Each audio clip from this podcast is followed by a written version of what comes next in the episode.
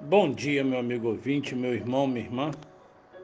Hoje eu quero compartilhar com vocês a passagem do livro de Neemias, capítulo 8, o verso 10, que diz assim: Não fiquem tristes, porque a alegria do Senhor é a força de vocês.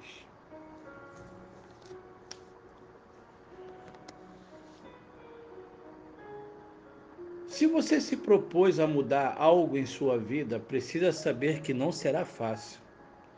Se você decidiu deixar um mau hábito, precisa saber que práticas ruins poderão persistir sob disfarces com outros nomes. Se você está se esforçando para abandonar um vício, precisa saber que a vitória poderá vir de uma vez ou poderá ser que demore incluídas possivelmente recaídas.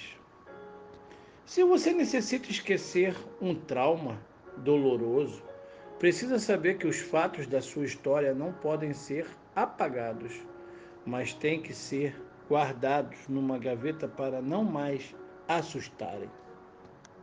Sendo assim, se você escolheu um novo jeito para viver, Precisa saber que ele não acontecerá apenas porque o deseja.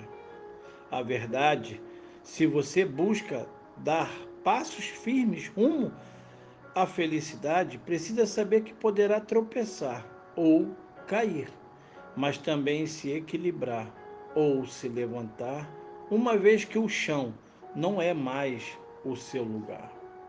Sendo assim, se você entende que a alegria é possível e faz dela seu alvo, precisa saber que a tristeza está à porta para voltar a dominar o seu rosto.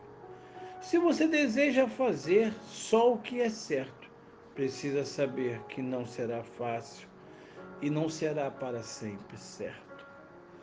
A cada manhã você precisa se ver no espelho, olho no olho e se perguntar se está progredindo.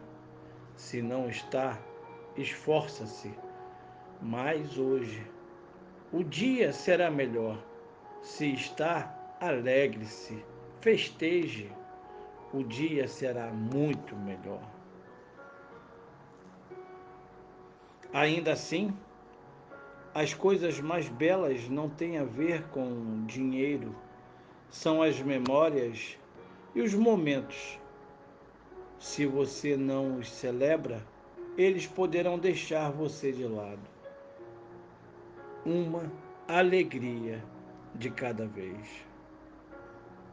É, meu amigo, meu irmão, a verdadeira alegria está em reconhecer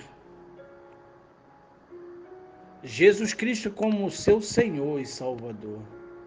Como diz o próprio texto, a alegria do Senhor é a nossa força. Então, se fortaleça no Senhor. Gere alegria no coração do Pai e você verás, sim, você verá a glória de Deus.